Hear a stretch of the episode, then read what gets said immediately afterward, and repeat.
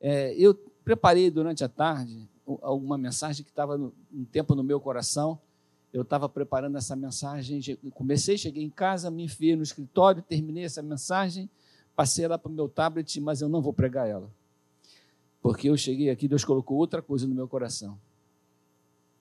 E eu abri a Bíblia ali no Salmo 131. Você pode abrir a sua Bíblia no Salmo 131? Esse salmo. Eu gosto muito de salmos, os irmãos já perceberam isso, né? Eu gosto muito de salmos. E esse salmo fala uma coisa que a Elzinha acabou de falar aqui. Calma. Né? Calma. E por que, que essa expressão está no meu coração? Porque, irmãos, eu vou pregar essa mensagem em tom da gente de uma conversa, tá bom? Nós estamos aqui batendo um papo. Pode ser, irmãos? Então eu vou eu vou conversar com os irmãos sobre esse tema. E se você quiser fazer um comentário, também pode levantar a mão e fazer, tá bom? Calma. É, nós estamos vivendo um tempo de muitas angústias. Você vê que pela, pelo pacto que a Débora está propondo, nós temos aqui um, um, três dias de oração e jejum, porque a gente está vivendo um tempo de muitas dificuldades. Conversei com o irmão ali, eu esqueci o nome da sua mãe de novo, pode falar?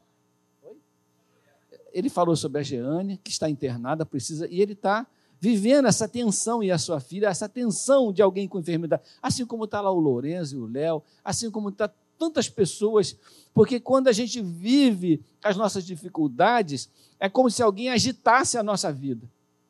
É como se nós fôssemos um, um, um, frasco que o nosso conteúdo é agitado de maneira que a gente consegue, não consegue mais achar tranquilidade dentro da nossa alma.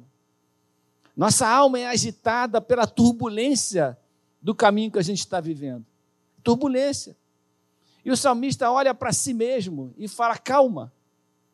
Veja que ele está falando com ele mesmo: Senhor, não é soberbo o meu coração, e nem altivo o meu olhar. Ele, tá, ele está fazendo uma oração. E nesta oração ele olha para o seu próprio interior e para a sua alma, e ele está analisando a si próprio. E ele está falando para o Senhor que ele não é uma pessoa arrogante nem soberba. Ele não é uma pessoa que olha a sua dificuldade, a sua necessidade como prioridade diante dos demais. Ele não tem nenhuma intenção de ser tratado de maneira melhor do que os outros. Ele, embora seja rei, ele não, ele não vê prioridade para a sua vida, ele fala para si, ele está falando para Deus, Senhor, meu coração não é soberbo. Eu entendo que o que acontece comigo acontece com todo mundo. Eu entendo que eu não tenho privilégios nessa vida. Nós não fomos chamados para sermos seres guardados numa caixa livre de todo tipo de problema. Não, nós somos seres humanos. Estamos aqui debaixo da mesma condição que todos. Calma, ele está falando no texto dele. Calma em Deus, Senhor, não é soberbo o meu coração e nem altivo o meu olhar. Eu não olho as coisas como quem olha de cima. Eu não olho as coisas com arrogância. Eu não me aproximo de ti achando que eu mereço alguma coisa. Eu estou me aproximando de ti com a mesma humildade que os irmãos vieram aqui agora mesmo no altar derramar os seus corações, derramar suas lágrimas diante do Senhor, porque nós precisamos de Deus. Somos nós que precisamos de Deus, irmãos. E ele está falando: não é soberbo meu coração, eu me humilho na tua presença. Não é altivo meu olhar, eu entendo a minha dependência de ti, amém? Eu entendo, eu estou aqui orando e clamando porque eu entendo que eu é que dependo. Quem tem o poder é o Senhor, quem tem a necessidade sou eu. Eu não posso ser altivo e nem soberbo numa condição dessa. Eu estou chegando diante do Rei dos Reis, com a minha demanda, com a minha necessidade, e eu chego com o coração humilhado, e eu chego com o meu olhar abaixado, eu chego com o meu coração inclinado, porque eu dependo desse Deus. Eu dependo do Senhor.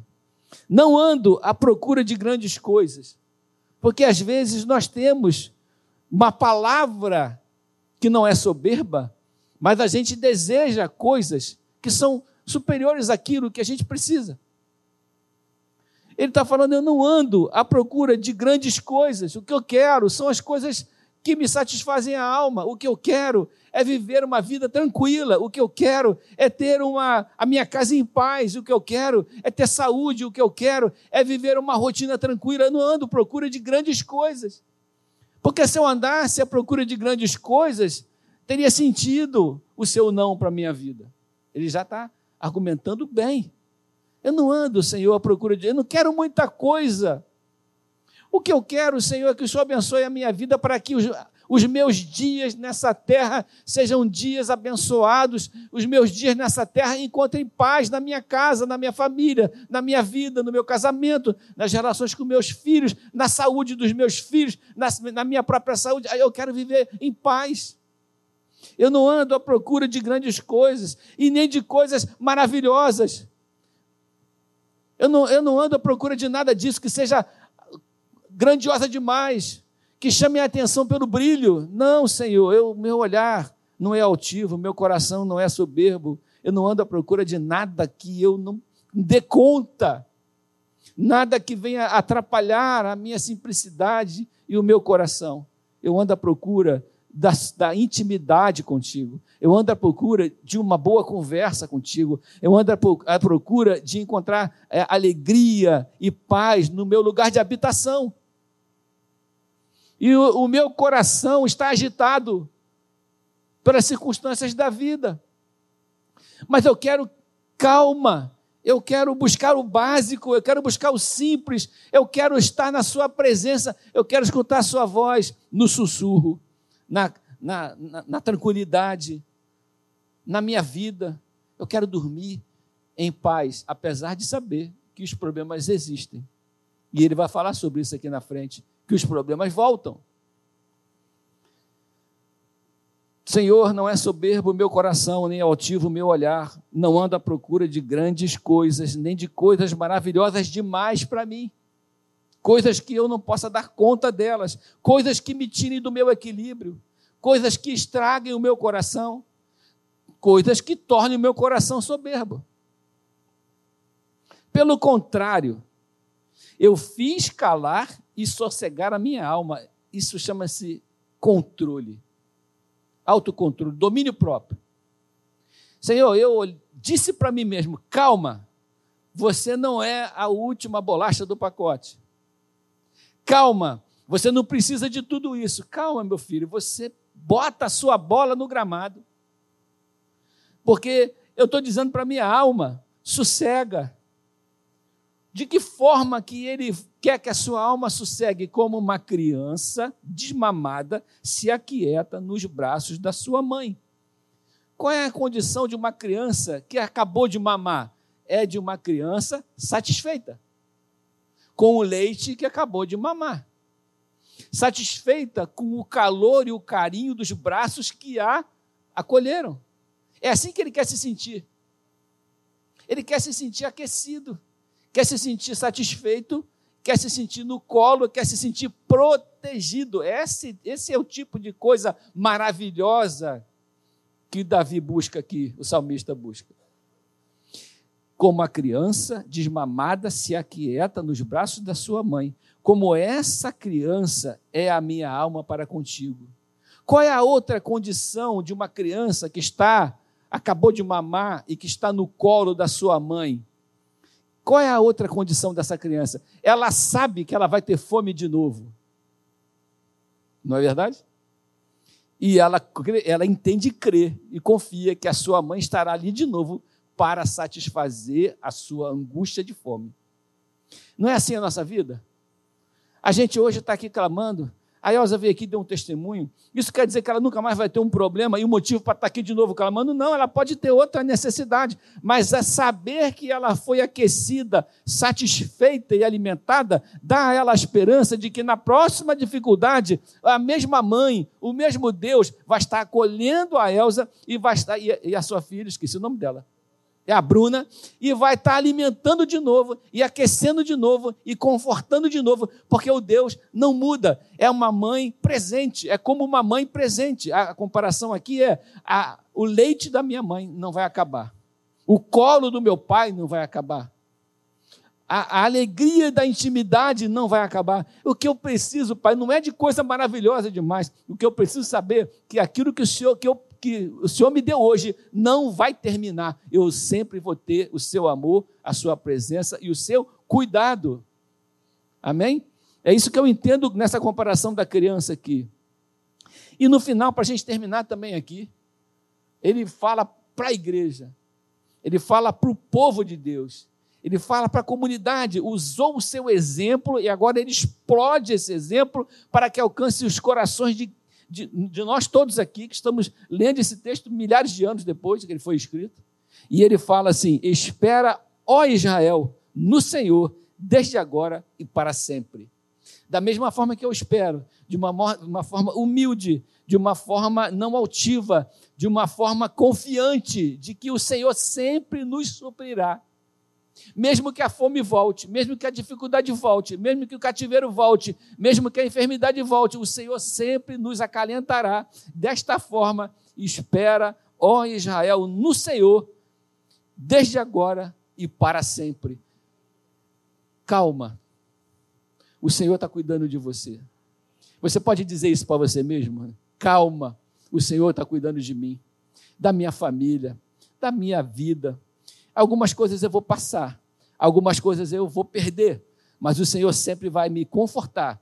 Algumas coisas eu vou conseguir, outras coisas eu não vou conseguir, mas o Pai vai estar sempre presente, trazendo consolo, trazendo calma, trazendo confiança e trazendo paz para o nosso coração. Deus quer que a gente passe também por um tempo de calma, mesmo em meio a todas as dificuldades. Eu queria encerrar essa reunião de joelhos. Você topa? Você topa? De joelhos. Porque eu, eu não sei exatamente o que está no seu coração. Eu sei o que está passando naquela família ali que eles falaram comigo. Eu sei o que está passando na, na família de algumas. Mas eu queria que você que está passando, está passando na sua vida, no seu coração. Mas eu quero que você se ajoelhe um pouquinho, se você tiver condição física, tá bom? E eu queria orar e eu queria terminar esta reunião orando pela nós, pelo nosso próprio coração para que o Senhor nos trate desta forma, para que o Senhor nos alimente nesta noite, para que o Senhor traga consolo nesta noite. Pai amado, nós estamos aqui de joelhos, a igreja ajoelhada, e cada pessoa que está ajoelhada representa um universo particular. Cada pessoa que está de joelho na tua presença, ou mesmo assentado, está colocando diante de ti aquilo que lhe aflige, a realidade da sua vida, a realidade da sua família e que nós aprendemos nessa noite é que nós precisamos nos humilhar na tua presença. A nossa alma não é soberba, o nosso olhar não é altivo e por isso estamos ajoelhados porque dependemos de ti. Nós não temos força para resolver os nossos problemas, Senhor. Nós dependemos da tua graça, da tua misericórdia, do teu poder derramado sobre nós. Nós somos fracos, somos pequenos, nós somos crianças na tua presença. E como uma criança que está no colo da sua mãe, nós queremos ser alimentados nessa hora alimentados de esperança, alimentados de conforto, alimentados de alegria, alimentados de fé, para saber que o Deus dos deuses, o Senhor dos senhores, está cuidando da nossa vida. E nós queremos ter a confiança de saber que, mesmo o Senhor, que a fome volte, o mesmo colo nos acalentará e nos alimentará. Nós queremos estar na tua presença agora, orando, Senhor, pela nossa causa, orando por tudo aquilo que já foi colocado aqui, orando por essas pessoas enfermas que estão em hospitais, em nome de Jesus, que estão às vezes cativas pelo inimigo. Nós queremos pedir que o Senhor liberte, visite nesse momento, abençoe, Senhor, esse tempo de oração, esse tempo de jejum, esse tempo de consagração da tua igreja, buscando respostas, buscando cura, buscando milagres, Senhor, que cada um de nós precisa, que a nossa casa precisa, que a nossa família precisa. Nós buscamos o um milagre. Eu sei, Senhor, que tudo isso atormenta o nosso coração, mas nesse momento que o Espírito Santo nos acalme, que o Espírito Santo abençoe nosso coração e alimente a nossa fé. Nós oramos em nome de Jesus. E todos disseram? Amém. Deus abençoe sua vida.